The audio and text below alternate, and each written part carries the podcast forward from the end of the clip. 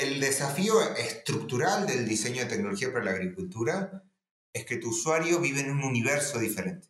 O sea, el usuario de la mayoría de las tecnologías que se diseñan vive en las mismas ciudades o en los mismos lugares donde vive el desarrollador. Mi usuario vive en promedio en un pueblo de 5.000 a 10.000 habitantes y tiene un universo, su realidad, su universo, todo lo que lo rodea no tiene nada que ver con lo mío. Entonces, al final, crear productos para otros es un ejercicio de empatía. Y es muy difícil hacer un ejercicio de empatía si no podés entender el universo de que toma tu producto. Esto es Conversaciones con Impacto, un podcast de Impact Latam. Acá vas a encontrar entrevistas, casos y otros contenidos de innovación, emprendimiento e impacto. Soy Dani Tricarico, tu anfitrión, y te invito a que te sumes a esta experiencia. Dale, sumate a la comunidad de impacto. Buenas, buenas, buenas. Buenos días, buenas tardes, buenas noches, donde sea que estén. Bienvenidos a otro episodio de Conversaciones con Impacto. Este podcast de Impact Latam donde entrevistamos a emprendedores y referentes de los temas de innovación, emprendimiento e impacto en Latinoamérica. Como siempre, los invito a sumarse a la comunidad de Impact Latam ingresando en www impactlatam.co para poder acceder a información, beneficios y mucho más en la transición hacia el impacto económico, social y ambiental. El día de hoy tengo el gran gusto de conversar con el querido Jairo Trad. Jairo es CEO y cofundador de Quilimo, una Actech, una startup que trabaja temas de agro, sobre todo lo que es gestión de agua eh, basada en temas de agricultura en Latinoamérica pero lo voy a dejar a él mejor definir eh, quién es, qué hace y también atravesaremos vivencias de, su camino emprendedor. Bienvenido Jairo, gracias por sumarte a un nuevo episodio de Conversaciones con Impacto. Hola Dani, ¿cómo estás? Eh, un gusto formar parte de eh, este podcast y, estar conversando con vos después de habernos conocido durante tanto tiempo. Así es, y sin duda quiero decirte, y no porque estés acá, un gran referente en estos temas, eh, siempre que te he pedido que vengas a compartir tu camino emprendedor, en, tanto sea de la Asociación de Emprendedores como eh, eh, acá en Chile y demás, siempre dispuesto, la verdad que un, gran tipo además de, un gran emprendedor y, gracias por, por, estar siempre. Este... Lo, de referente, te digo, me hace sentir un poco viejo nada más. bueno, claro. Alguien la otra vez me dijo que con Quilimo somos parte de la Resistencia La resistencia. Metiéndole, resistiendo. Eh, puede ser, qué sé yo, a mí me divierte ser parte de la resistencia. Está muy bien. Yo no sé si son parte de la resistencia, pero tampoco voy a decir de la vieja guardia. Son parte de la guardia. Este, bueno, me quiero meter primero, eh, que es siempre un poco la instancia para que mucha gente te pueda conocer, eh, un poquito, sobre todo, cómo arrancaste este camino emprendedor que, ya lleva sus años, ¿cómo fueron esos primeros pasos? Eh, contame un poquito tu visión en ese momento. Yo, mm, cuando estaba terminando la, universidad, soy ingeniero en computación de profesión. Ahí en los pasillos del laboratorio donde yo hacía mi, tesis de grado, que es como un trabajo final de carrera, em, me encontré charlando con un, con, un, con otro chico de mi carrera que estaba haciendo su tesis de grado, me invitó a hacer un proyecto. ¿sí? Em, y para mí siempre emprender fue algo que estuvo dando vuelta en la cabeza, pero por un millón de razones después, viste, eh, no vamos a repetir a Steve Jobs conectando los puntos y qué sé yo, pero claro. Eh, mi familia son todos comerciantes, a la idea de emprender, la idea de lo tuyo siempre estuvo. Y mm, nada, este, este amigo me, me, dice, bueno, hagamos un emprendimiento. Y ahí fundamos nuestro primer emprendimiento. Eh, sumamos un montón de socios e hicimos un gran trabajo en ese emprendimiento en hacer todo mal. O sea, todos los errores que se pueden cometer en un emprendimiento los hicimos ahí. Eh, lo cerramos y con ese mismo amigo, socio, eh, decidimos abrir Kirin. ¿sí? También, ¿Y cómo? Perdón, quiero hacer la, la de Fantino, ¿no? Como para, para, para. Eh, ¿Cómo es hacer todo mal? Todo, todo mal. Éramos seis socios, que ya, a ver, vos mirá las estadísticas, más de cuatro socios es un, problemón. Ajá, a ver. eh, generalmente de 2 a 3 a 4 estás ok, después poner de acuerdo a 6 personas en cómo construir futuro es muy difícil de hacer, eh, sobre todo cuando estás empezando. Todos técnicos, no había nadie con mirada de negocio, no había nadie que nunca hubiera vendido nada en su vida, entonces teníamos que entender claro, claro. Eh, cómo aprender cómo hacer eso. Después, todos con un, con un bagaje muy de desarrollo de tecnología. Recién salido de la universidad con background tecnológico, con ganas de hacer tecnología eh, y con muy pocas ganas de hacer lo más importante de la tecnología, que es hablar con los clientes. Entonces yo creo que eso, esos, esos tres errores fundacionales de ese primer proyecto fueron nada, los que determinaron que tres años después, porque tampoco es que tuvimos dos horas, y tuvimos un rato largo metiéndole eso, claro. Eh, lo cerraron. Bien. Y, después... Con el mismo cofundador con el que arrancamos esta idea, dijimos, bueno, hagamos, sigamos en el tema. Nuestro emprendimiento era de tecnología para el agro. Nosotros ahí ya veíamos que había un valor muy interesante en el diseño de tecnología para el agro. Em, y dijimos, vamos a hacer tecnología para el agro, pero eh, entendiendo que no entendíamos nada. ¿sí? Entendiendo que el, desafío estructural del diseño de tecnología para la agricultura es que tu usuario vive en un universo diferente. O sea, el usuario de la mayoría de las tecnologías que se diseñan vive en las mismas ciudades o en los mismos lugares donde vive el desarrollador de. Claro. Mi usuario vive en promedio en un pueblo de 5.000 a 10.000 habitantes eh, y tiene un universo, su realidad, su universo, todo lo que lo rodea no tiene nada que ver con lo mío. Entonces, al final, crear productos para otros es un ejercicio de empatía. Y es muy difícil hacer un ejercicio de empatía si no podés eh, entender el universo de que toma tu producto. Y bueno, y eso hace que la tecnología para el agro sea muy difícil. Nosotros, cuando fundamos ese emprendimiento, este, este emprendimiento que es Quilimo, dijimos, para, claramente no sabemos nada, tomémonos todo el tiempo que haga falta tomarse para hablar con los agricultores. Y nos pasamos seis meses solamente hablando con agricultores. No hicimos más nada, no hicimos producto, nada. Trabajábamos eh, part-time como freelance, como programadores, haciendo otras cosas. Y después hablábamos con agricultores, entendíamos cómo era el problema. Particularmente nos llamaba la atención el problema de gestión del riego, porque era un problema que tenía dos cosas que nos interesaban. Primero era frecuente, ¿sí? Siempre es más fácil resolver problemas frecuentes que problemas infrecuentes, ¿sí? Hacer tecnología para problemas infrecuentes es un, tiene muchas complejidades, ¿sí? Todos odiamos tener la aplicación de aerolíneas que tomamos eventualmente en el celular. Claro. o la del aeropuerto, exactamente. Claro, nadie quiere una solución para un problema infrecuente. En cambio, un problema frecuente, la agricultura tiene muchos problemas infrecuentes, tiene muchos problemas que pasan dos veces al año. ¿Sí? Pero el riego, el agricultor tiene que decir todas las semanas qué hace con el agua. Si pone, no pone, si riega, no riega. Entonces era mucho más posible que tuviésemos éxito ahí.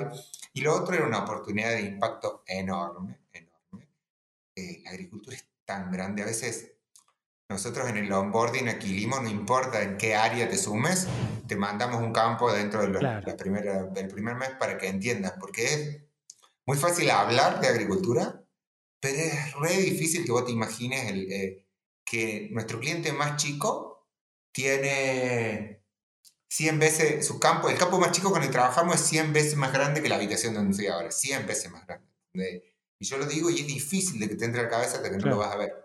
Claro, claro. Y cuando hablas, quizás está bueno como aclarar este punto, ¿no? ¿De qué hablas cuando hablas de riego? ¿no? Porque quizá uno no tiene tanto abordaje, o sea, ¿qué tan difícil es el tema del riego eh, o la gestión del agua que tiene que tener tema de riego en campos grandes, ¿no? O, medianos, ¿cómo es eso? Eh, lo que encontramos es que, el desafío es súper grande y ahí es donde no me quiero adelantar en la historia, pero, pero lo que veíamos es que la mayoría de los agricultores estaban haciendo, teniendo un gap bastante grande en conocimiento. Porque requería de ello mucho tiempo, ¿sí? requería mucha energía, requería estar encima de un montón de data para poder decir cuándo regar con precisión. Pero el agua es virtualmente gratis. ¿sí? el agua en la agricultura es, virtualmente, está altamente subsidiada. Es una decisión histórica, geopolítica de la mayoría de los países no sé si, si yo eh, te dijera, oh, che, le tengo que cobrar todo el precio que sale el agua, toda la agricultura del mundo, me diría, no, para, nos vamos a quedar sin alimento. Entonces es complejo, no, hay que poner juicio a nada de lo que digo. Y, también un poco el aprendizaje con el tiempo que tengo es ponerle el menor juicio posible, porque si no, no vas a entender lo que, lo que pasa. ¿sí? Mirarlo de lejos y tratar de entender la dimensión del desafío. Entonces, es un problema que para hacerlo bien te que poner mucho trabajo y que en la práctica tiene un retorno de la inversión, pero no es el retorno de la inversión asociado al agua, es otros retornos laterales como usamos menos energía para bombear esa. Entonces, la verdad que en la matemática interna del agricultor, eh, y, ah, tiene otra, otra cosita el problema, que es, si regas de menos, perdes mucha, mucha plata, si regas de más, no pasa nada. Sobre todo porque el ah, costo de la cosa es barato. Entonces, eso, naturalmente, esas condiciones te generan un sistema muy ineficiente. Y nada, nos encontramos con una muy buena oportunidad que había muchas soluciones tratando de solucionar, pero la mayoría las solucionaba con sensores acá, ¿sí? poniendo hardware. El, y ahí vuelvo a la empatía. Es súper inteligente decir, estoy en una habitación de 3 metros por 3 metros y pongo un sensor. ¿sí? Es como, ah, claro, obvio, sensorizo las cosas. La agricultura es muy vasta. poner un aparato en el medio de la nada, sin señal de celular, a cielo abierto. O sea, eh, yo tengo clientes que tienen sensores instalados y que uno me contó que un perro le había comido el cable del sensor. O sea, es algo que uno te imagina que te puede pasar en No te lo puedes imaginar. Claro, si no lo viví y no se te ocurre que eso puede pasar. Entonces, todo el mundo lo estaba tratando de solucionar con IoT. Nosotros además veníamos de hacer una empresa de IoT para agricultura, o sea, entendíamos la dimensión de eso y dijimos, lo vamos a hacer con datos. Vamos a encontrar una forma de decirle a un agricultor cómo regar su campo sin poner ningún aparato en su campo. A priori eso suena semi-mágico, te diría. Eh, y bueno, C.S. Lewis dice, toda tecnología suficientemente avanzada es indistinguible de la magia. ¿sí? Eh, me parece que, que, por ahí vamos, que de hacer algo que realmente parecía que no se podía hacer y bueno, lo hicimos y lo estamos haciendo en todas las regiones. Está buenísima la frase, ¿no? muy, muy de Steve Jobs, ¿no? Works like magic. Este, está buenísimo. Eh, entonces, tema de gestión de riegos, tema de... y, y, esa, vos hablaste de la empatía, ¿no? Que, que, es un factor fundamental, fundacional, vamos a decirle cómo es venderle a una persona que trabaja en temas de campo, algunos gestores de campo, digamos, me imagino que no todos son, este, eh, digamos, eh, eh, usuarios finales. ¿Cómo, es eso? Describe un poco el, arquetipo de tu usuario, de tu cliente. Mi usuario en promedio tiene 50, 55 años.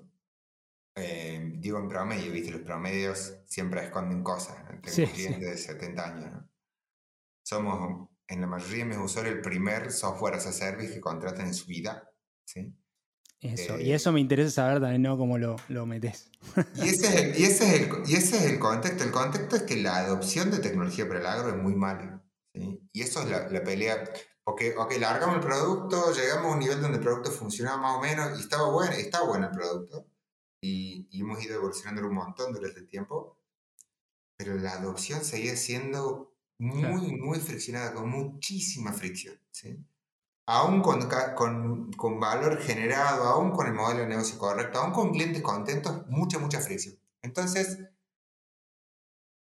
el primer paso que... Lo, primero que entendimos era que cuando vos atacás un mercado que compra su primer SaaS, sí. en realidad no estás vendiendo, estás educando. ¿sí? Perdón, quiero decir SaaS, Software as a Service, ¿no? También está bueno como siempre porque quizá mucha gente... Eh, perdón por, por el, el, spanglish y por, y por las palabras sin explicar, pero hagámoslo más general. Cuando vos le vendes a un mercado la primera tecnología de ese tipo o de esa forma, tenés que educar, tenés que explicar. Tienes que pasar un montón de tiempo y gastar un montón de energía educando y explicando. Entonces decidimos empezar a educar en escala. ¿sí?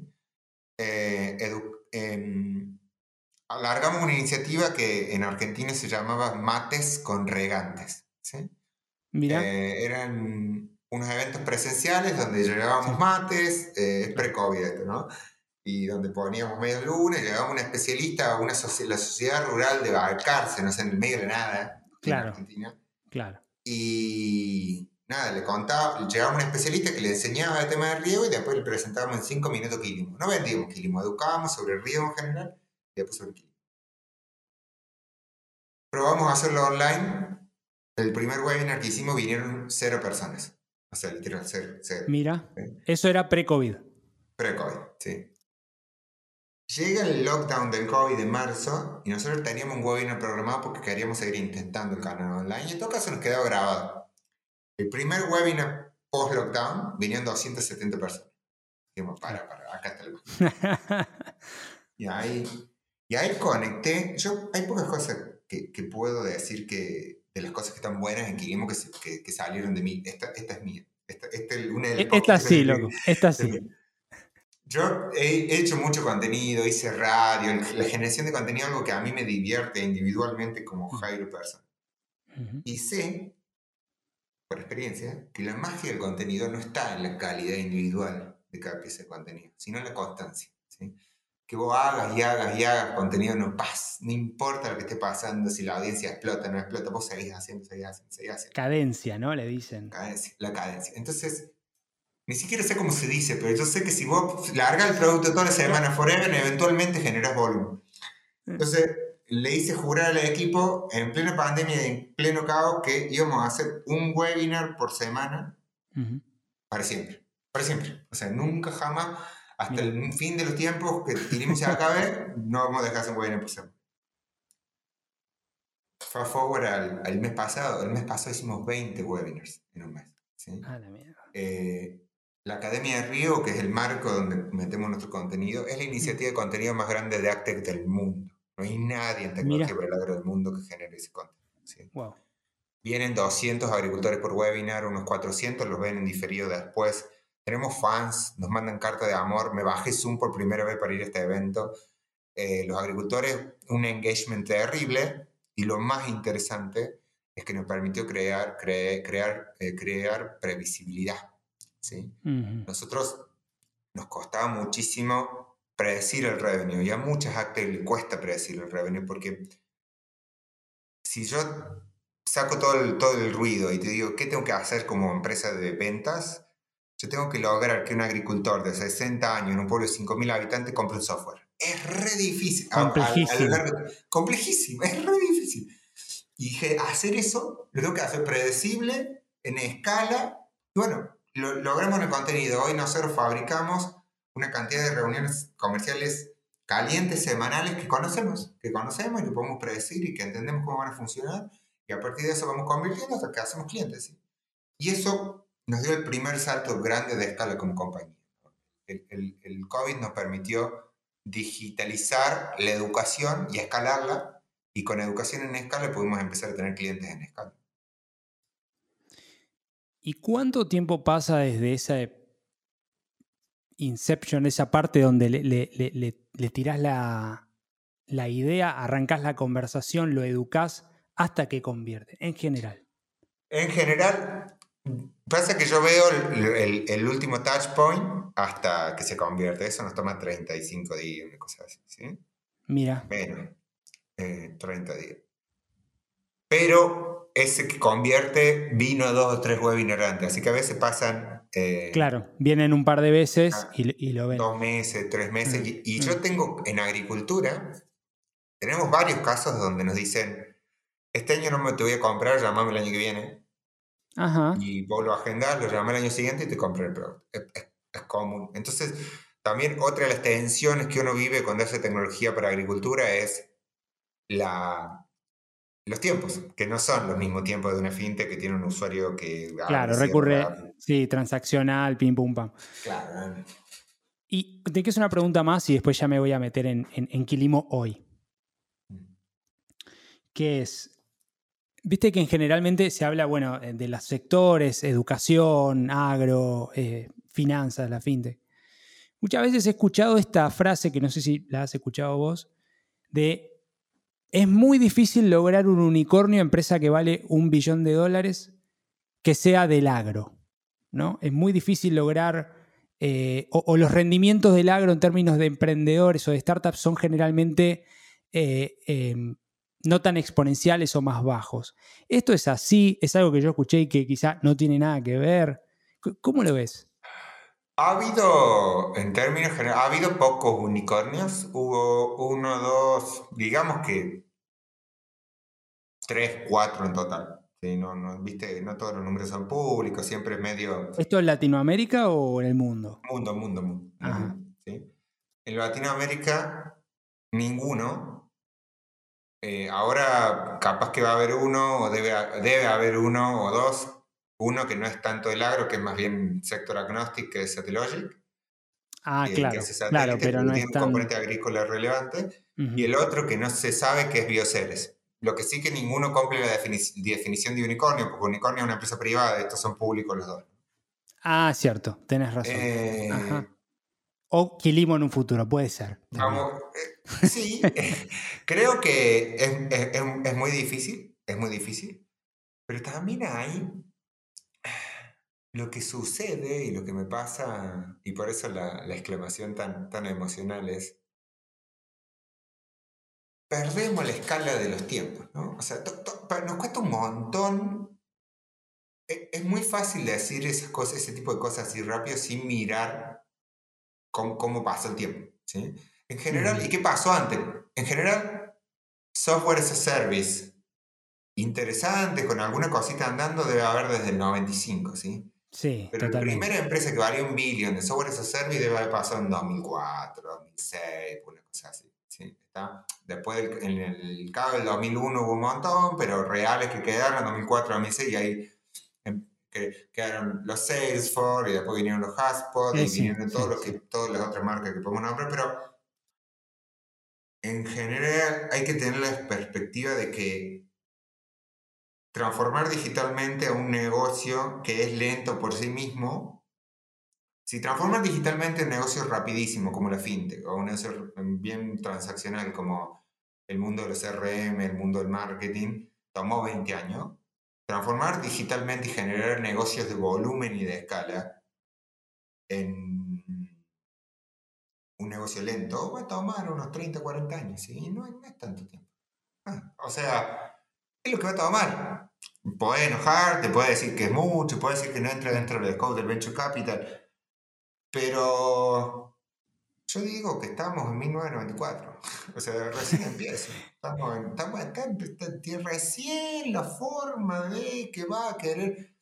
Y, y yo voy a, estoy haciendo Quilimo y eventualmente saldré Quilimo de alguna forma u otra y voy a hacer otra startup y ese tampoco va a ser y va a ser la tercera o cuarta empresa que haga en el mundo de la tecnología para el agro, tal vez ese es el Pero va a tomar tiempo, toma tiempo.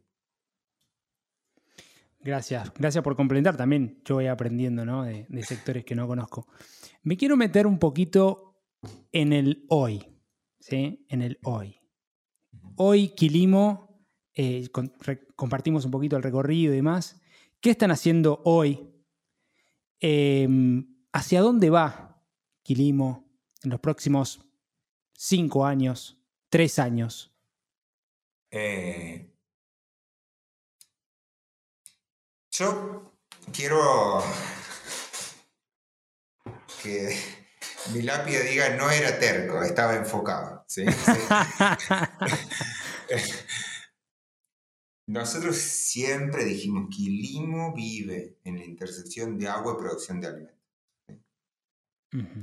Es un montón de tiempo que entendemos, que sabemos conceptualmente que hay algo esencial en cómo se le acerca tecnología a los agricultores que hace que la adopción sea limitada. ¿sí? En Estados Unidos, el 8% de los agricultores usa alguna tecnología para decir cuándo regar. Es re poquito, es muy poco. ¿sí? ¿Está? Sí, igual es ínfimo, con. Todo, con todo no hay nada, no hay adopción casi. Ajá. Entonces, eso te habla de que hay un defecto estructural en el modelo, que hay algo conceptual que no cierra ahí. La primera pieza creemos que fue haber encontrado el modelo de educación en escala. ¿sí? Esa es una primera pieza. Y eso nos permitió hacer espacio para pensar en la segunda pieza.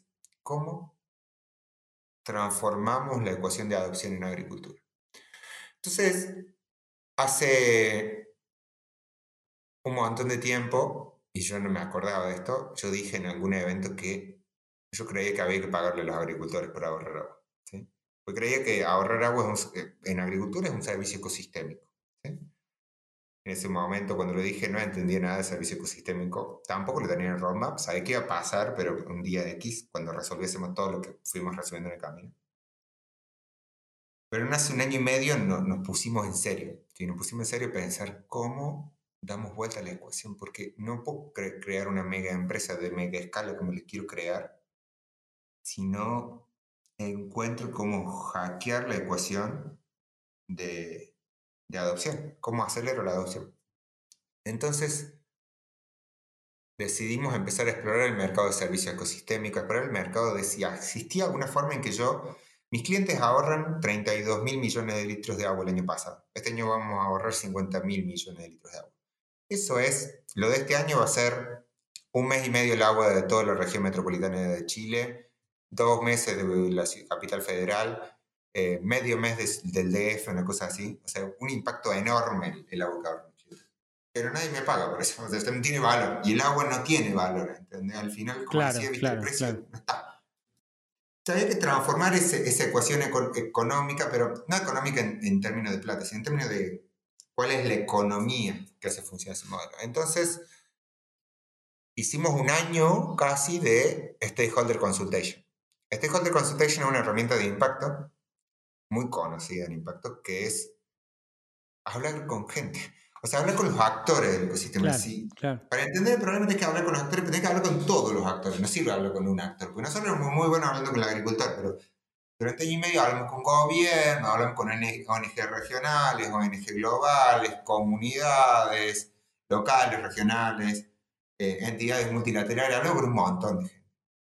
Al final todo condensó en que en febrero de este año cerramos el primer contrato de compensación climática asociado a la agricultura. Em, lo que hacemos es, logramos que dos empresas muy grandes de tecnología nos paguen para compensar su uso de agua, en, particularmente este primer piloto es en la cuenca del Maipo en Chile. ¿sí? ¿Está? Y esa plata la- se la damos en su mayoría a nuestros clientes por ahorrar agua. Entonces lo que hicimos es agregarle como una iteración más al modelo de equilibrio. Nosotros vamos y le vendemos servicio al cliente como siempre. ¿sí? Pero en estos lugares, en estas cuencas donde tenemos estos proyectos, le, al final del año verificamos cuánta agua ahorró y le pagamos en efectivo. Y esto no es un crédito, no es un vale por Eso, una claro, eso es decir. cash, es una transferencia cash de aproximadamente em, un- el doble de lo que nos pagó. Ok. Pagó O sea que el tipo algo recupera y y además gana. Gana, gana por ser eficiente. ¿sí? ¿Está? Ujú. Eso lo podemos hacer porque ese ahorro de agua se lo trasladamos a las compañías que quieren ser agua neutra. ¿sí? Estamos trabajando con compañías que todas las conoces. La primera que puedo nombrar, porque ya lo anunciaron ellos públicamente, es Microsoft, pero si van a nuestro sitio, capaz que ven algún logo ahí. Ujú. Em, y, y estamos trabajando con varios más que ya vamos a ir anunciando en el camino. Entonces nosotros le vendemos al agricultor, trasladamos el ahorro a la compañía, la compañía nos paga, nos quedamos con un fee de eso y el resto se lo damos al agricultor. Y eso, nuestra hipótesis era que iba a acelerar la adopción. Pasaron dos cosas. Primero, en la cuenca del Maipo en Chile, que es donde lanzamos el primer proyecto, multiplicamos por 3.5 la cantidad de hectáreas bajo el servicio de Quilimo en cuatro meses. Explotó. Y la pregunta es, un agricultor al que vos le ofreces que le vas a pagar por ser eficiente, ¿va a querer comprar más tus servicios? Sí, claro que sí, creo que. Lo otro que pasó, del lado de las demandas de las compañías, lo que vimos es que las empresas están cada vez más agresivas en compra de servicios ecosistémicos, ¿sí? que todas tienen metas muy agresivas de agua neutralidad o agua positividad en algunos casos, donde todo el agua que usan le quieren compensar, y que Claro. no tienen una gran cantidad de proveedores. Y por último, que esta idea de que el dinero vaya directamente a los beneficiarios, les encanta. ¿sí? Sí, claro. Entonces, en los últimos seis meses, vendimos más contratos de compensación climática que todo el revenue histórico de la compañía. Wow. Tremendo. Y lo interesante es que una gran parte de esa plata va a ir a compensar a agricultores por ser eficientes para estimular el uso de mi plataforma. Entonces, un, un modelo que es Y ese circular. modelo, perdón, te hago una pregunta, ese, ese fee que cobran ustedes, ¿es como un fee marginal o es parte del modelo como una cosa? Es parte de la ecuación, es parte de la ecuación. Nosotros cobramos, le cobramos un fee al agricultor y cobramos un fee en, el modelo. Eh, es porque hay que verificar, hay que hacer un montón de pasos para poder vender un ahorro de agua. ¿sí? Aparte, claro. es muy difícil que, que un agricultor llegara a convencer al equipo de agua global de una empresa. De no, olvídate, no llegan. Esas transacciones no estaban pasando. son, medio fintech ahí, en algún punto. un modelo así y, lo... es, como que aparece un, un, un nuevo modelo de capital que del lado de las empresas le pone precio a su impacto natural, del lado de los agricultores le pone valor a su acción para reducir su impacto y acelera la transformación en las dos puntas. Eh, nosotros creemos que, que, la oportunidad en esa línea es infinita. Eh, creemos que nadie se tomó el tiempo de mirarlo así, el modelo. En general, la agricultura viene hablando de mucha sustentabilidad, pero nadie Toma tiempo de mirarlo así. Sabemos de buena fe que cuando le contamos esto a los jugadores mundiales de, clima, se les, se les, cae la mandíbula porque no entienden por qué no lo vieron, por qué no pasó. Eh, y segundo, es un testamento de nuestro foco, a que siempre quisimos solucionar un problema y que seguimos buscando la vuelta para hacer la solución a ese problema más escalable y más, con más impacto. Qué interesante lo que decís. Em, estamos hablando con Jairo Trad, CEO y cofundador de Quilimo, una Actech de gestión de, agua para la agricultura en Latinoamérica. Em, la verdad que muy interesante, Jairo, todo lo que comentás. Eh, nada, se me ocurren mil, mil cosas, pero sobre todo eh, poniéndolo en, temas de el propósito ¿no? que ustedes tenían desde el inicio de decir, che, pará, vos lo dijiste claro, intersección de agua eh, y temas de, agricultura. Ahí estamos, próximos 10, 20, 30 años. Te hago esta pregunta y después voy a saltar a, otro lado. ¿Por qué pensás que ustedes sí vieron esa oportunidad y que los grandes players XWZ no lo vieron? Cuando decís que ves esa respuesta de su lado. Tengo varias respuestas a eso. Em, yo, yo creo que lo vimos porque estamos acá por una razón. ¿sí? O sea, estamos acá para hacer esto, ¿no? Una frase que a mí me, me cala mucho el mundo del emprendedorismo es, esto es re difícil y si el problema que vas a atacar no es un problema al que le dedicaría 10 años o más de tu vida, no, no lo ataca. y así frameo mi vida. Yo, si, si yo lo que hago no es algo con lo que tengo ganas de pasar 10 años haciéndolo, no, no lo hago. Si no tiene esa intensidad para mí como problema. Yo creo que muchos de los grandes players miran, mir, no se tomaron el tiempo de seguir buscándole la iteración a este desafío que parece chiquito, pero de golpe cuando lo desenredas empieza a tomar un volumen que no tiene. Y entonces como esa idea de estar en la industria aburrida, estar en la industria que no produce unicornio, estar en la industria que... claro. Que estar en ese lugar donde nadie más quiere estar. Y, al final, cuando vos miras la historia, y vuelvo a algo que decía, que, que hay que mirar, o sea, hay que leer la historia con un poco menos de bias, ¿sí? Mirar la historia que te das cuenta de que en el momento que pasaron los grandes proyectos tecnológicos transformadores, lo que estaba haciendo esa gente era para el mercado una estupidez. Era algo que nadie tenía ganas de hacer, algo que nadie quería tomar, es algo que a todo el mundo le parecía poco sexy. Y ese equipo de esas personas estaba mirando ese problema que los demás decían, eh, no hay nada acá. Y siguió el siguiente Yo estoy de acuerdo que también que hay una visión en corto plazo, ¿no? En compensación de, de carbono o tema de carbono neutralidad o reverse carbon. Hay una visión como muy, bueno, ¿qué vamos a hacer? Vamos a plantar árboles. Y es como, para, no puede ser esa la única solución en términos de regeneración de un ecosistema tan devastado de biodiversidad eh, eh, en, todos, en, todos los en todos los ámbitos, ¿no? Em, bien, y eso es el hoy y eso es el futuro, ¿no? Me imagino. Eh, o, es, o, cómo ves el futuro en los próximos años de esto? Yo creo que todo, todos los, todas las empresas somos... Mm, es muy difícil hacer esto en un podcast. Eh, es antirradio esto, pero imagínate un embudo. ¿sí? Es un embudo que se abre gota de embudo, que se abre otro embudo. ¿sí? Eh, todas las empresas pasamos por un espacio muy finito en el que no podemos morir y los proyectos se pueden morir y una vez que superan ese espacio finito se abre todo un espacio inmenso el que hay que explorar y después encontrar otro espacio finito por el que hay que pasar y, y también te puedes morir de vuelta. ¿sí? Nosotros hoy entendemos que la oportunidad de ser el primero que compensa al agricultor por actuar de forma sustentable nos deja infinitas cosas para, para explorar y la verdad que lo que tenemos en la mesa está divertidísimo divertidísimo. Y, eso, y, eso, y eso es lo que vale para mí, Dani. Yo hace 12 años que estoy haciendo tecnología para el agro y nunca me divertí tanto como hoy. es el, el, momentum de los 12 años ahora realmente, ¿no? Este... Solamente me tomo 12 años. Ah, solamente no tomo 12 años. Solamente, me, me, encanta lo que decís. Estoy leyendo el libro de Jeff Bezos, Crea y Divaga. Eh, todas las cartas a los accionistas, ¿no? La primera es eh, digamos, lo más importante o, todo se resuelve a largo plazo. La segunda carta, el largo plazo es lo que más importa. La tercera eh, carta es apostamos a largo plazo.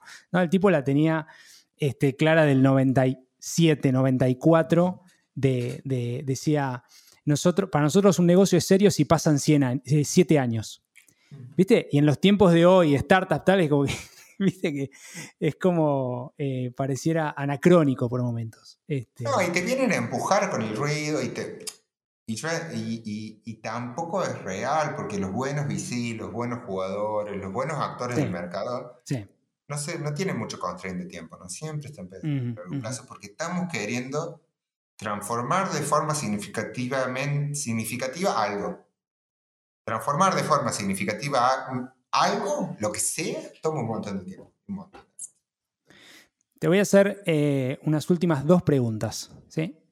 Una es, de, tu, de cara a tu camino emprendedor, ¿cómo sostener eh, socios motivados 12 años, 8 años, lo que sea, con este mismo foco? Digo, no es tan simple lograr eh, ese sostenimiento, ¿no? O, o, sí, en tu caso, no, no lo sé. ¿Cómo se puede lograr? Mm, hablando mucho con tus socios, eh, siendo muy transparente y hablando todo lo que puedas hablar, tanto con los inversores como con tus cofundadores. Y lo segundo es chequeando. ¿sí? Creo que nosotros en algún momento del camino renovamos el plan, si que teníamos ganas de estar haciendo esto dos años más. Y cuando nos encontramos dos años en un lugar que nos gustaba mucho más, dijimos que tenemos ganas de estar haciendo hacer estos cuatro años más, ¿sí? Hablar. Ese, esa es la forma en la que yo creo que, fuimos gestionando entre todas las motivaciones. Hablarlo y lo otro es tener socios, porque la verdad si hubiese, si hubiese hecho esto solo no hubiera llegado ni a la vuelta. Ya no existe. Claro. Bueno, una última pregunta que siempre hago es eh, si tenés algún libro, serie, película que te haya influido en los últimos años, últimos dos años, que quieras compartir con la audiencia, nosotros lo vamos a dejar en los, en los links, en los vínculos de, este episodio. Hay dos libros, libros que me parecen muy interesantes. El primero es eh, sobre producto, se llama When, When Coffee and Kale Competes cuando el café y el kale, el kale es como una lechuga fancy, o sea, como una lechuga así como... El kale. el kale, no sé cómo se dice en español. K-A-L-E, ¿no? Claro, así se escribe, pero no sé, no sé en español si tiene otro... Lechuga crespa, le dicen algunos, no tiene, tiene otro nombre en español, pero es como una comida muy top en Estados Unidos. la, lógica, la lógica es contra qué competís. Hay una teoría en producto que se llama Customer Jobs Theory, que es el cliente cuando compra un producto en realidad lo que está haciendo es contratarte para que hagas un trabajo. ¿sí? Exacto. Y se aprende un montón de aprendizaje. El libro es gratis, se puede bajar en PDF. Eh, es medio desordenado, es más bien una colección de posts, pero a mí me parece súper interesante para framear contra qué competís. Y el otro es eh, Aquí no hay reglas, de Netflix. Nosotros somos unos... Eh, de Reed Hastings, ¿no? Reed Hastings y Eric Mayer. Eh, nosotros somos un medio unos obse de la cultura Netflix, siempre la copiamos toda. Ajá. Nos encanta. Somos obsesivos de la cultura en general y la cultura de Netflix nos fitea como compañía. así que ese libro nosotros se lo regalamos a todos los, todos los miembros del equipo que hicimos, se los hacemos Ah, mira. Em, un libro que, o sea, nosotros Pensa que nosotros le hacemos leer obligatoriamente, no obligatoriamente, pero casi obligatoriamente todo el equipo de Quilimo un libro que dice que tenés que tomar las entrevistas de trabajo con otras empresas mientras trabajas acá. claro. Eh, es el, anti-retention, ¿no? Claro, pero, pero bueno, tiene una lógica y la verdad que a mí me parece, con lo que yo sé de las personas hoy, cómo funcionan los humanos, creo que el libro que mejor contiene eh, la idea de generar un equipo y una empresa con, con, humanos adentro. ¿no? Experiencia, me encanta, un libro que lo leo, lo repaso ahí. Fenomenal. No vamos a decir que se viene el Netflix de la agricultura eh, en una próxima iteración, pero... No, pero aparte eso no es verdad, vamos a hacer una cosa que no hay comparable, porque de eso se trata. exacto, exacto. Sin explorar. Em, bueno, Jairo, querido, eh, realmente me divertí mucho, aprendí como siempre de vos y la verdad que lo que están haciendo es fenomenal, espectacular. Felicitarte, felicitar a, vos, Andrea, a todo el equipo. Eh, la verdad que son, son potentes por, por, todos lados y sin dudas eh, van a tener un, un, promisorio futuro. Este, quiero preguntarte para aquellos que te quieran escribir, que les quieran escribir, eh, por, algún tipo de sinergia o actividad, ¿a dónde te pueden, los pueden ubicar? Me buscan como Jairo Trad en, LinkedIn. Em, ahí, si, me siguen, van a ver un montón de noticias malas alrededor de cómo el cambio climático nos está impactando, eh, sobre todo en la disponibilidad de agua. Así que síganme en LinkedIn, pero probablemente les conviene bloquearme de su muro porque no, no, no comparto muchas noticias felices. Eh, pero nada, creo que entender como el primer eh, sensor del cambio climático es el agua y cómo esa disponibilidad nos va a, limitar en un futuro es algo que me importa, me interesa y, estoy trabajando en eso. Sin dudas. Y es eh, Jairo, J-A-I-R-O, TRAD, T-R-A-D, para que lo busquen en LinkedIn y en otras redes.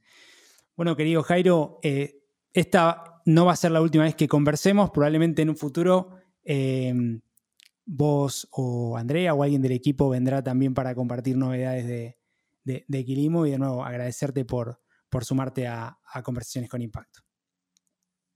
Excelente, Dani. Gracias por la invitación. La verdad que eh, me divertí mucho en la charla y, estoy para, seguir conversando. Ahí estamos. Gracias, querido. Eh, ahí lo tuvimos a Jairo Trad, eh, CEO y cofundador de Quilimo, una Actech, una startup de, agro que está revolucionando el tema de la gestión del agua. Como siempre, agradecerles por brindar su tiempo, su espacio. Si te gustó este episodio, compartilo. Si no te gustó, escribinos para poder seguir eh, mejorando y entregarte más y mejor contenido. y también los invito, como siempre, a sumarse a la comunidad de Impact Latam ingresando en www.impactlatam.co para acceder a información, beneficios y mucho más en la transición hacia el impacto económico, social y ambiental. Así que como siempre, nos vemos en el próximo episodio de Conversaciones con Impacto. Buenos días, buenas tardes y buenas noches. Muchas gracias por sumarte a este nuevo capítulo de Conversaciones con Impacto. Te invito a sumarte a esta comunidad de hacedores que está cambiando el mundo. Ingresa ahora en www.impactlatam.co. Sumate y sé parte ahora de este cambio. www.impactlatam.co